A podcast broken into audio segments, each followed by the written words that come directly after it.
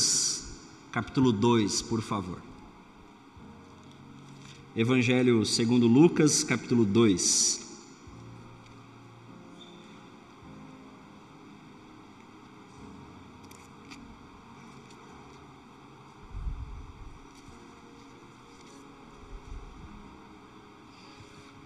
Nós estávamos com uma série de mensagens intitulada Antes do Natal.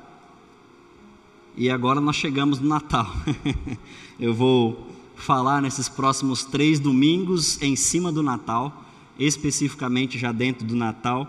E hoje eu quero te convidar aí para o Lucas capítulo 2. A gente vai ler a partir do versículo 8, tá bom? Então, Lucas capítulo 2, versículo 8 em diante. Amém, queridos? Posso começar? Naquela noite, alguns pastores nos campos próximos vigiavam o seu rebanho de ovelhas. De repente, um anjo do Senhor apareceu entre eles e o brilho da glória do Senhor os cercou. Ficaram aterrorizados. Mas o anjo lhes disse: Não tenham medo, trago boas notícias, que darão grande alegria a todo o povo. Hoje em Belém, cidade de Davi, nasceu o Salvador, que é Cristo o Senhor. Vocês o reconhecerão por este sinal: encontrarão o bebê enrolado em faixas de pano, deitado numa manjedoura. De repente, o anjo juntou uma grande multidão no exército celestial, louvando a Deus e dizendo: Glória a Deus nos mais altos céus e paz na terra de Deus que se agrada. Quando os anjos voltaram ao céu, os pastores disseram uns aos outros: Vamos a Belém para ver que este acontecimento do Senhor anunciou. Indo depressa ao povoado, encontraram Maria e José, e lá estava o bebê, deitado na manjedoura. Depois os pastores contaram a todos o que o anjo tinha dito a respeito da criança. E todos que ouviram a história dos pastores ficaram admirados. Maria, porém, guardava todas essas coisas no coração e refletia sobre elas. Os pastores voltaram glorificando e louvando a Deus por tudo que tinham visto e ouvido. E tudo aconteceu como o anjo lhes tinha anunciado. Até aí, vamos orar mais uma vez. Paizinho, obrigado. O Senhor é esse Deus que é que ama, que é próximo, que é acessível e que nos deu um Natal. A gente já viu nos domingos para trás que antes do Natal o mundo era um pouco complicado. Talvez bem mais do que a gente imaginava. Mas agora o Jesus chegou, Jesus nasceu, e a experiência do Natal é essa que a gente quer se debruçar agora. Qual é a experiência do Natal e qual é a experiência do Natal para nós? Então, Deus, em nome de Jesus, eu sei da experiência do Natal para mim, sobre o que eu já refleti nesse texto, já pensei sobre esse texto, mas eu queria muito que o Senhor falasse para cada um de nós sobre a nossa particular experiência de Natal. Em nome de Jesus, Espírito Santo de Deus, vai sobre cada coração, sobre cada vida, cada mentalidade, cada particularidade e sobre cada um. O Senhor possa dar da tua palavra do jeito que seja condição para essa pessoa entender. Em nome de Jesus eu oro e agradeço. Amém e amém. Eu queria falar para nós sobre o Deus do Natal e o problema que temos com a tal das expectativas. Em cima desse texto eu queria falar para vocês sobre essas coisas. Um, o Deus do Natal. Quem é esse Deus que aparece no Natal? E dois, o nosso problema com as nossas expectativas. E aí eu vou olhar agora para um texto que a gente está bem acostumado. Eu, pelo menos, é, eu estava lembrando que eu sabia esse texto de cor e não lembrava mais.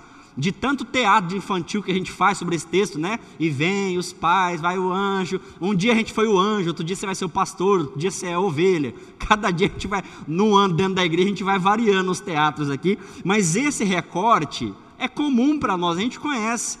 Só que a gente deixa de deixa de perceber detalhes interessantes nesse texto que eu queria chamar sua atenção, pensando sobre expectativas. Olha só, de repente, haviam alguns pastores perto ali de Belém. Eles estavam trabalhando e o trabalho deles era cuidar de ovelhas. De repente, um anjo do Senhor aparece entre eles e o brilho da glória de Deus cerca eles e ficam morrendo de medo. O texto fala que eles ficam aterrorizados. Eu queria falar sobre dois detalhes que eu percebo nesse texto. Um, quem são esses pastores? É uma pergunta que eu fiz bastante para mim já, inclusive depois da teologia. Quem são esses caras? Quem que é isso aqui? Vamos pensar assim, dentro da religião judaica que já estava pronta. Poxa, se Deus fosse falar com alguém, ele ia falar com um líder religioso, não é? Poxa, se Deus fosse falar com alguém, ele ia falar com alguém já dentro aqui da estrutura religiosa. Mas não, o Deus do Natal vai aparecer em pessoas que estão lá no campo. E pastor de ovelha aqui, gente, era uma profissão assim muito, muito comum, muito simples, não tinha valor, não tinha dignidade nenhuma, era talvez um gari para nós, atualizando para nós. Então, quem que eram esses caras? Exatamente isso, essa é a resposta de vocês. Ninguém. Ninguém sabe quem são esses caras. Eles não tinham título, eles não tinham honrarias, eles não tinham nada. Eles estavam trabalhando como pessoas comuns. Jesus estava nascendo lá em Belém e eles estavam trabalhando aqui, normal, vida normal, vida que segue. Mas de repente, diz o texto, e eu gosto dessa fala do Lucas, de repente, um anjo do Senhor aparece para eles, eles ficam aterrorizados. Porque na cabeça deles, até que existe anjo, mas anjo só vai falar lá com o sacerdote. Na cabeça deles existe anjo, mas anjo fala com o profeta. Anjo fala com gente da religião. Anjo fala com gente santa. Anjo fala com gente rica. Anjo não vai falar com dois pastores cuidando de ovelha no meio do mato. E aqui talvez já, tá, já nos dá indícios que o Deus do Natal pode ser diferente do que todo mundo dessa época aqui e até na nossa espera. E trazendo para cada um de nós Pensa comigo, quantas vezes Deus já pode ter falado com você, você já pode ter tido experiência com Deus, mas dá aquela pensada assim, mas eu? Eu não. Comigo não. Quem sou eu na ordem do dia? Eu sou um pedreiro, eu sou um motorista, eu sou um professor, eu não sou o pastor. O pastor é o fulano de tal ali, ó. Não é comigo que o senhor tem que falar. E aqui está um dos problemas com nossas expectativas. A gente coloca expectativas sobre Deus e sobre também a nossa experiência com Ele. E, inclusive, a gente acha que Deus não vai falar conosco por causa da nossa condição, talvez por causa do nosso pecado. Será que Deus vai falar com a gente com o trabalho que a gente tem?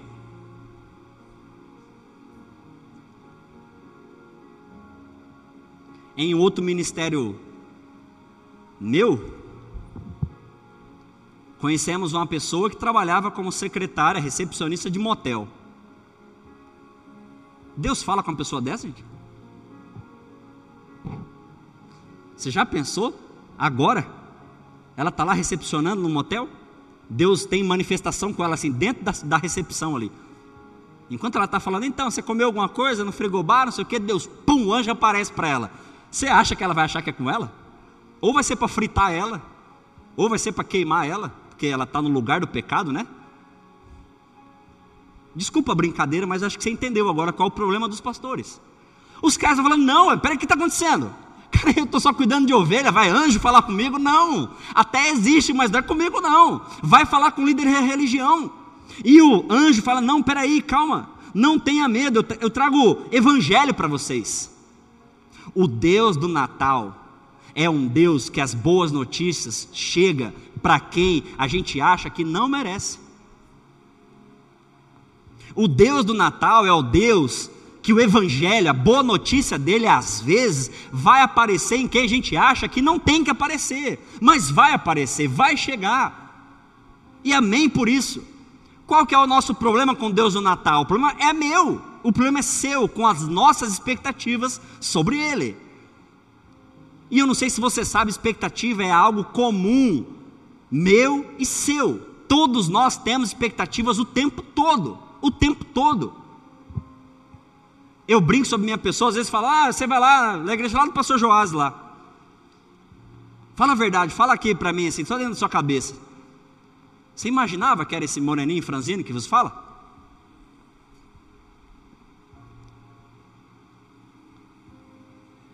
Eu já brinquei algumas vezes que é legal a experiência que eu tenho. Você, o pastor Joás? Nossa, quando fala do pastor Joás, vai oh! Pior quando eu era coordenador do seminário, então aqui o, o Marco, obrigado Marco pela visita.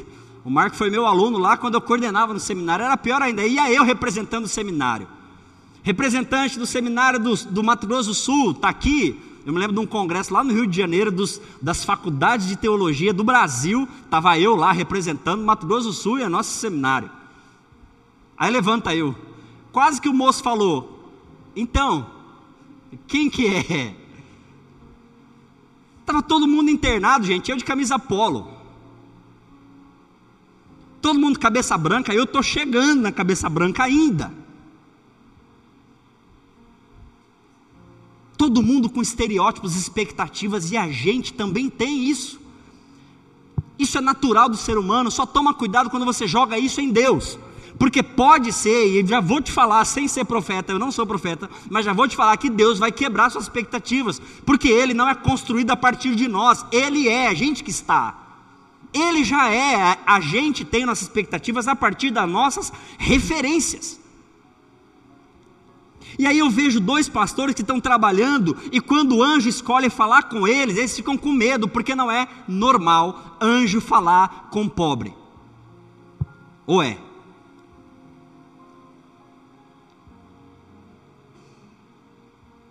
Não é.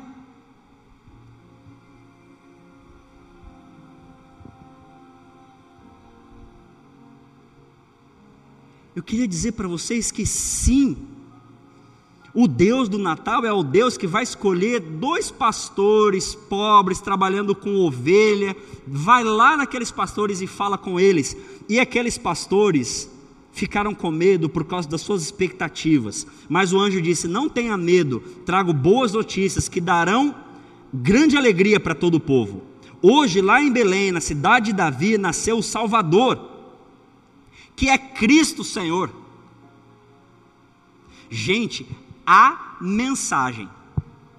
É a mensagem. A mensagem que nasceu o cara que dividiu o mundo. A mensagem do Natal vai lá para o chão de fábrica, gente. Você já pensou um negócio desse?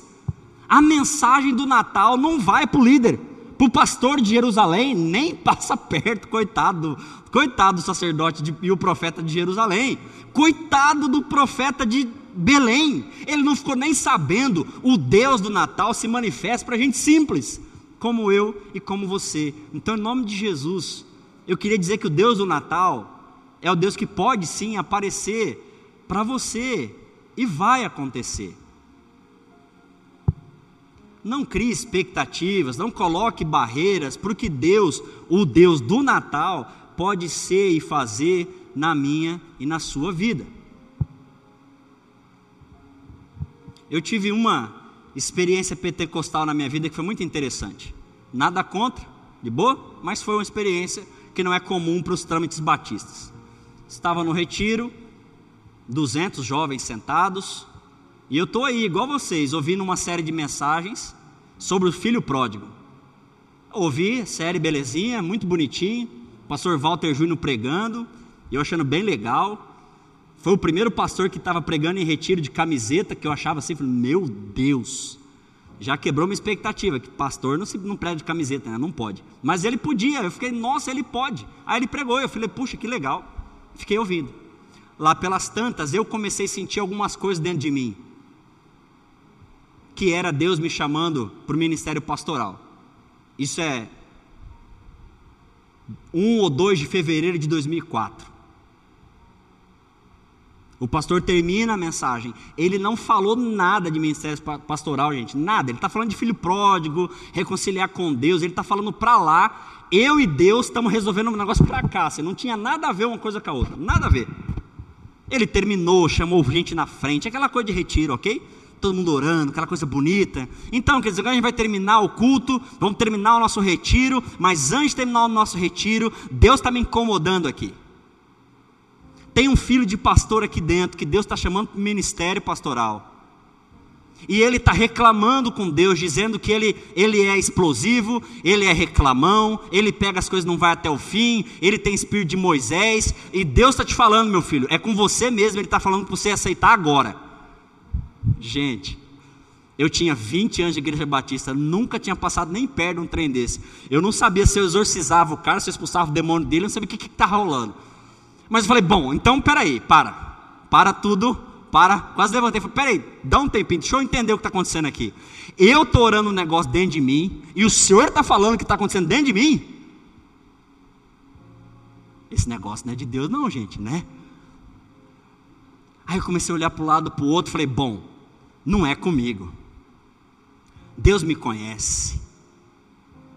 Inclusive, eu já tive essa conversa com Deus quatro anos atrás. O meu primeiro chamado ao ministério pastoral foi com 16 anos de idade. E eu falei para ele: Não, Deus, beleza, vou te ajudar no louvor, vou ser professor de EBD e beleza, negócio de pastor, tô fora. Fechou, fechou, estava resolvido com Deus, não precisava falar mais nada, já estava tá resolvido. Depois ele falou de novo. Eu falei: Deus, eu já conversei com você sobre isso, está tudo certo, não vou, ok? Aí ele apelou e fez o cara lá na frente ficar sabendo que está rolando dentro de mim. Então eu fiquei esperando. Vamos esperar.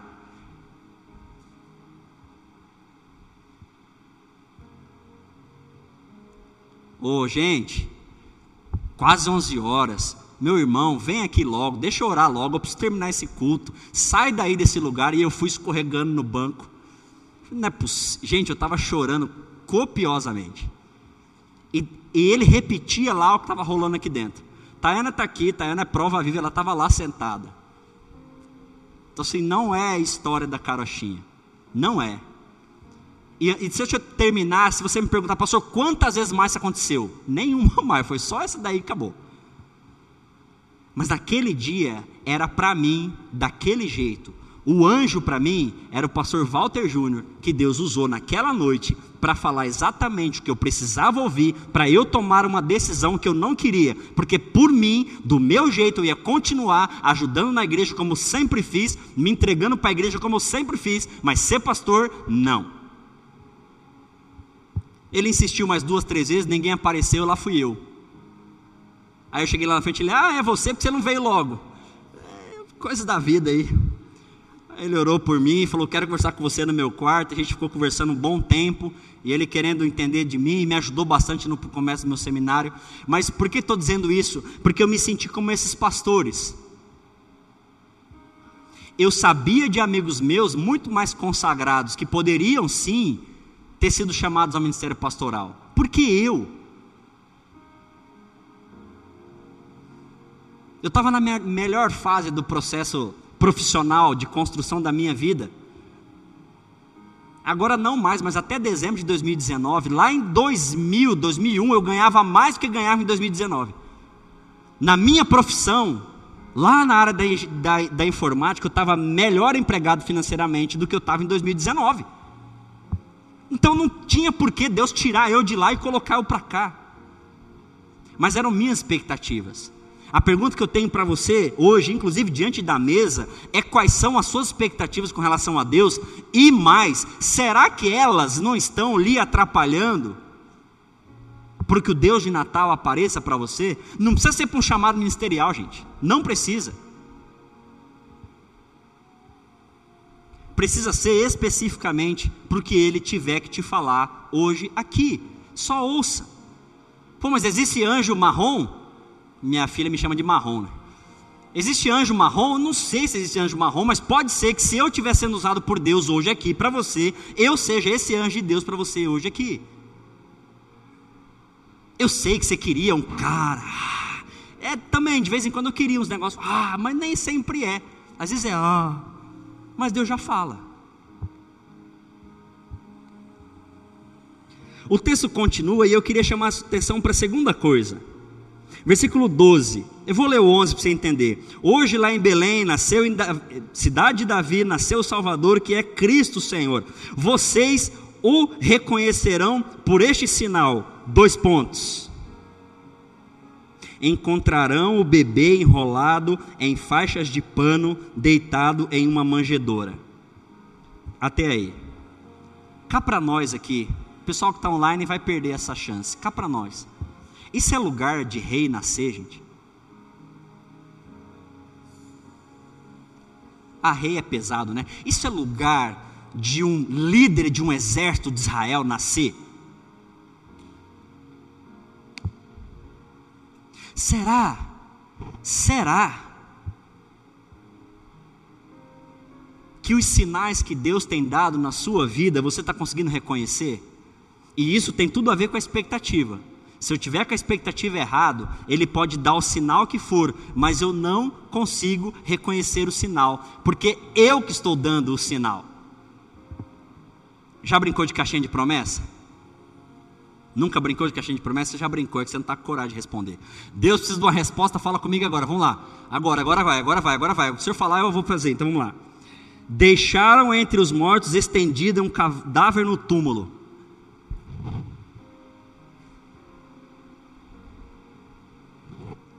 será que eu vou morrer? Se você está para viajar amanhã, já de Wendel, carro novo, aí Deus fala com vocês: deixaram entre os mortos, estendido como um cadáver num túmulo. Deus me livre.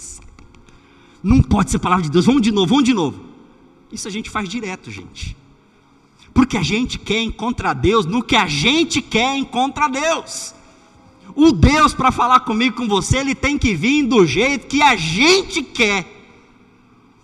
O Deus, para encher o nosso coração, ele tem que usar o artifício que eu já estou colocando. Ó oh, Deus, se for desse jeitinho por aqui, aí fechou. Se não for por aí, não vou.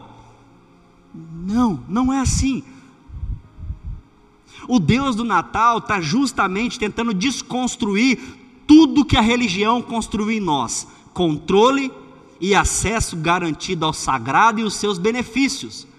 A religião judaica criou um sistema de leis que dava controle para mim e para você. Segue essa lei, vai dar tudo certo. Segue isso aqui, vai dar tudo certo. Faz isso aqui que tem garantias. O Deus do Natal vai lá em Belém. Eu tô lendo, não estou lendo não, agora vou ler. Vai lá em Belém, na cidade de Davi. Lá vai estar o Senhor. Vocês vão reconhecer porque vai ser o único que vai estar enrolado em faixa de pano, deitado numa manjedoura.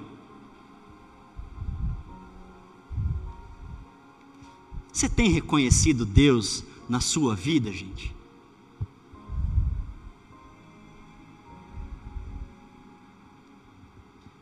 Mas, pastor, eu queria.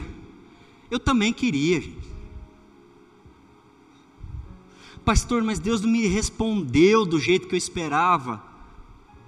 Por que, que Ele tinha que te responder do jeito que você esperava?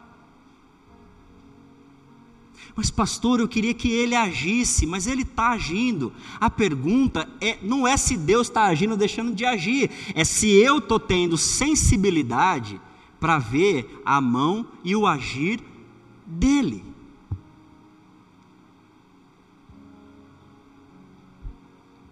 Já que eu estou meio com o movimento pentecostal hoje, vou contar outra. Eu era seminarista, gente estava lá no. Gente, eu, eu, só brinco de pentecostal, tá? Não tem nada a ver, não é crítica, não, só brincadeira, tá bom? Bem de leve. Eu era seminarista lá no Aerorancho ainda. Seminarista, para quem não sabe, é, é, quem não é nada. Não é membro de igreja, também não é pastor, é seminarista. Não é nem uma coisa nem outra. Eu era seminarista, era nada. Aí eu estou na porta lá com o pastor cumprimentando as pessoas.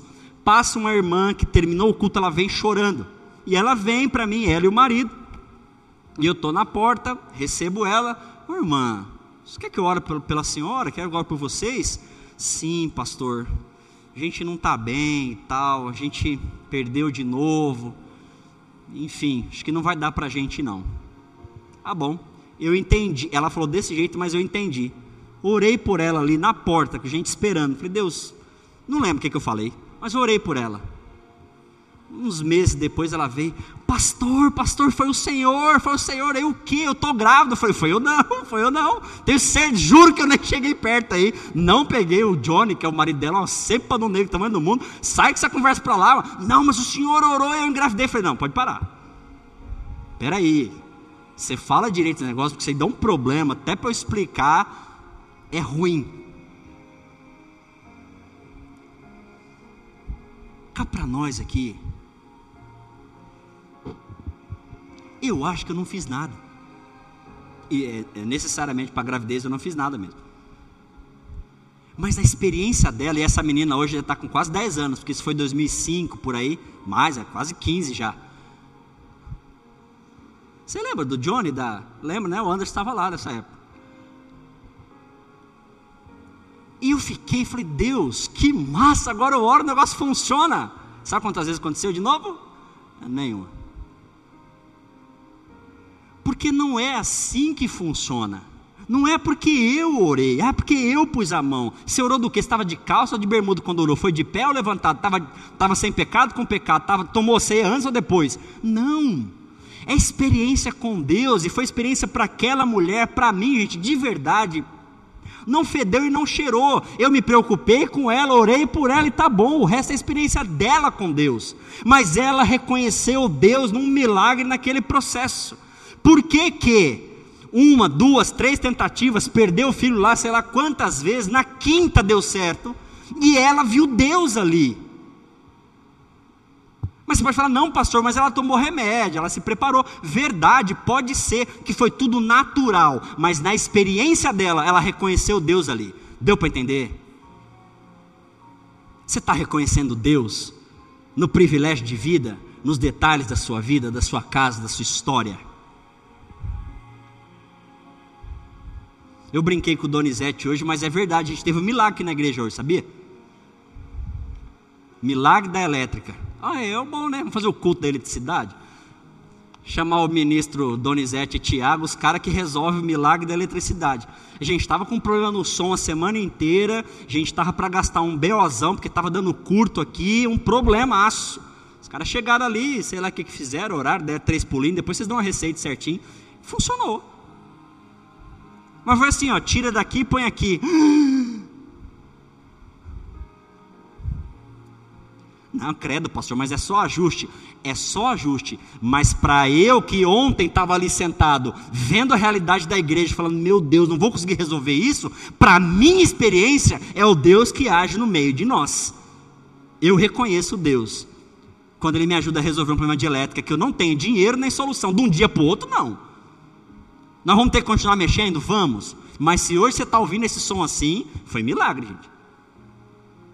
Pior que ainda gastamos dinheiro pra caramba com esse milagre, mas não, não usou nada do que gastamos e resolveu. Você reconhece Deus?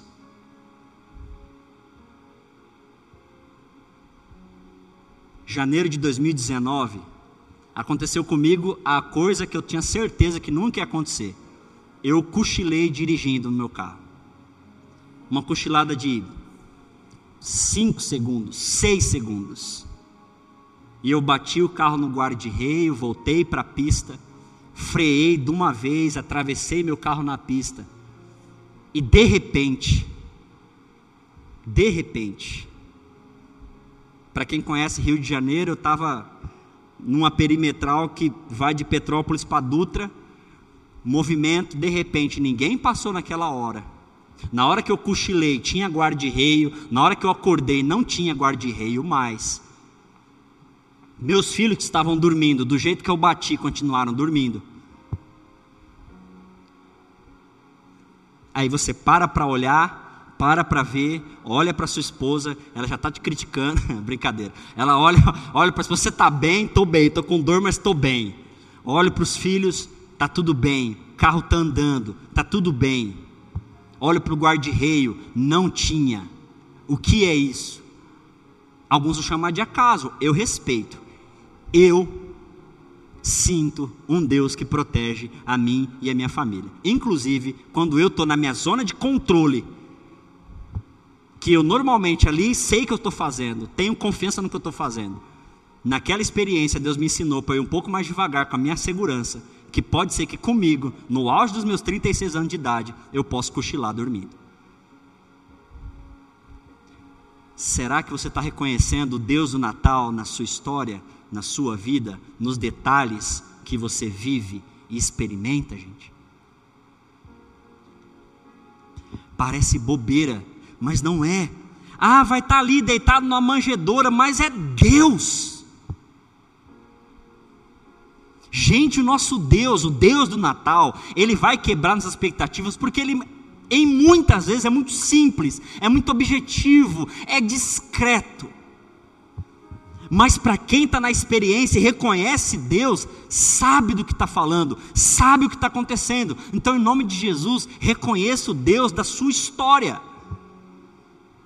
Reconheça a Deus na sua experiência. Talvez não vai ser igual a minha, você vai olhar, credo, pastor, mas eu nunca tive uma experiência igual a sua. Que bom, porque Deus nos trata em nossas particularidades. E desde a primeira oração que eu fiz hoje, eu estou orando: Deus, dê a cada um segundo a sua individualidade, a sua particularidade. Nós não somos iguais e Deus não nos trata assim. Cada um de nós tem a sua experiência. Só estou te chamando a atenção para você reconhecer Deus na sua história. Amém, queridos? Caminho para o fim, eu quero chamar a sua atenção para a postura de Maria. Eu acho a postura de Maria aqui fantástica. Queria chamar sua atenção, versículo 19. Maria, porém, guardava todas essas coisas no coração e refletia sobre elas. Maria, porém, guardava todas essas coisas no coração e refletia sobre elas.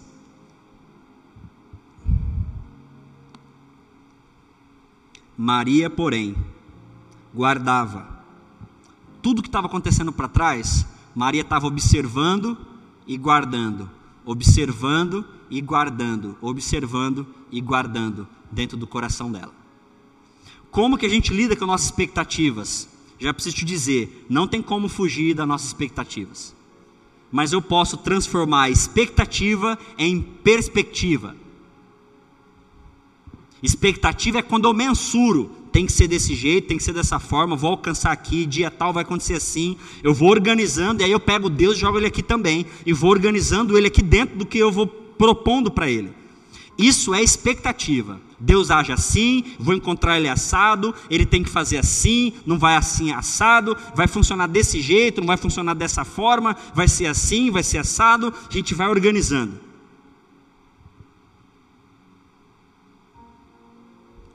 Não é para a gente fazer isso. Como que a gente faz então? Você que está aí observando ou lendo o texto bíblico, adquira a postura de Maria.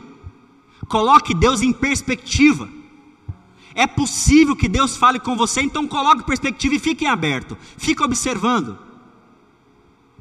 Você vai começar a ver movimentos de Deus na sua vida e na sua história. Colocar em perspectiva é nortear. Eu creio num Deus que fala. Tá, mas eu não estou ouvindo ele agora. Tudo bem, coloca lá. Eu apresentei minha dor para Deus. Não estou vendo nada acontecer. Tudo bem, eu já apresentei minha dor para Deus. Está aqui. Vou colocar em perspectiva. Está lá. Estou aqui. Eu vou observar. Eu vou observar para ver os movimentos. Vou observar para ver os movimentos.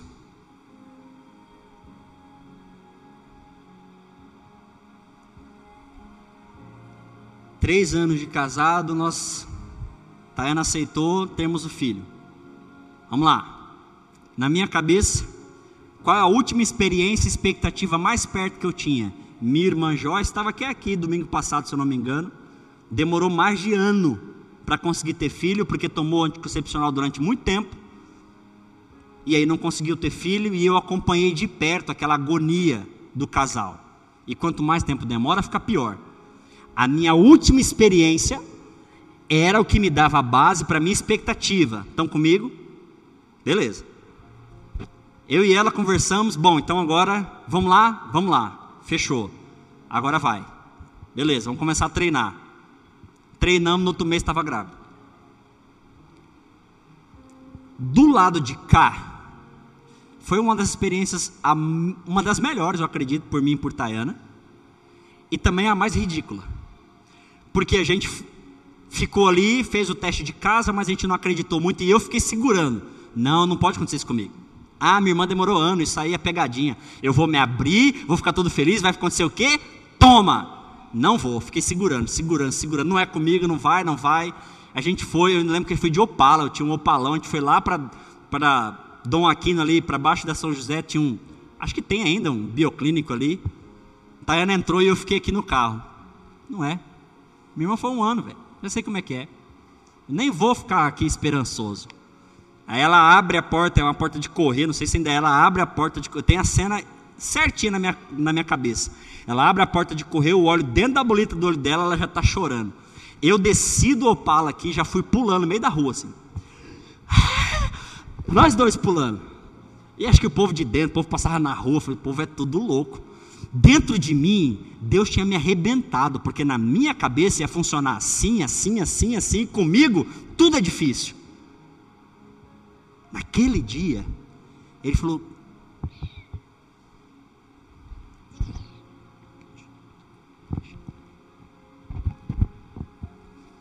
E, nossa, é, eu, eu, realmente lembro de toda a experiência da hora. Era muito bom aquela experiência. Para nós dois, foi muito bom ver um Deus no detalhe que quebrou nosso medo e nos tratou. Chegamos na mãe dela, fomos contar e ela falou: Também, filha, nós somos férteis. Ok, é um dado natural e é real, verdade. A gente tem que tomar cuidado com as duas aí, porque a vida é fácil. Então, beleza. Mas aqui dentro, eu sabia que não era só isso que estava acontecendo. O Deus do Natal me tratou, se apresentou para mim e eu o reconheci. A partir de lá, comecei a observar os movimentos de Deus, principalmente com relação a essas coisas. E termino dizendo: cuidado, tuas experiências, a tua expectativa, a gente projeta isso em Deus. Isso nos faz mal. Quando não, isso faz a gente não perceber o movimento de Deus na minha vida, na sua vida. Eu não falei que eu achava que comigo nada acontece? 2009, fiz o vestibular para psicologia. Sempre quis fazer psicologia. Fiz, não lembro se era Enem, se era vestibular, mas foi em 2009, 2008, 2009. Não passei. Cheguei em casa, o que, que eu falei para a Tayana? Nada acontece comigo, tá vendo? Eu sabia, eu estudei, fui lá pro cursinho do Morenão, já casado, um monte de gurizada, eu lá no cursinho, aguentando saco de guri, passando uma vergonha da pega, me sentindo mal, me sentindo menor, porque, pô, estou em outra fase da vida, tendo que ir para cursinho, não, não dá, para mim não. E outra, gente, não lembrava mais de nada. A aula de português para mim, eu falava, meu Deus do céu, o que, que é isso aí que está falando? Que eu não ia lembrar mais nada. Tomei toco. Amigo me liga. Joás, você viu que está com portador de diploma aberto na, no FMS? Não tem psicologia, mas tem outras coisas lá, vê, vai que te interessa. Entrei, acessei e tinha lá, História e Ciências Sociais. Fiz mamãe mandou, mamãe mandou, Ciências Sociais. que eu sempre gostei das duas coisas, então tanto faz. Fui para Ciências Sociais, juntei a documentação, entreguei a documentação. O que, que deu? Negativo. É deferido ou indeferido? Quando diz não. Indeferido? Indeferido. O que, que eu falei para a Tayana? Tá vendo? Você me faz fazer as coisas só para eu saber que vai dar o que eu já sei que vai dar.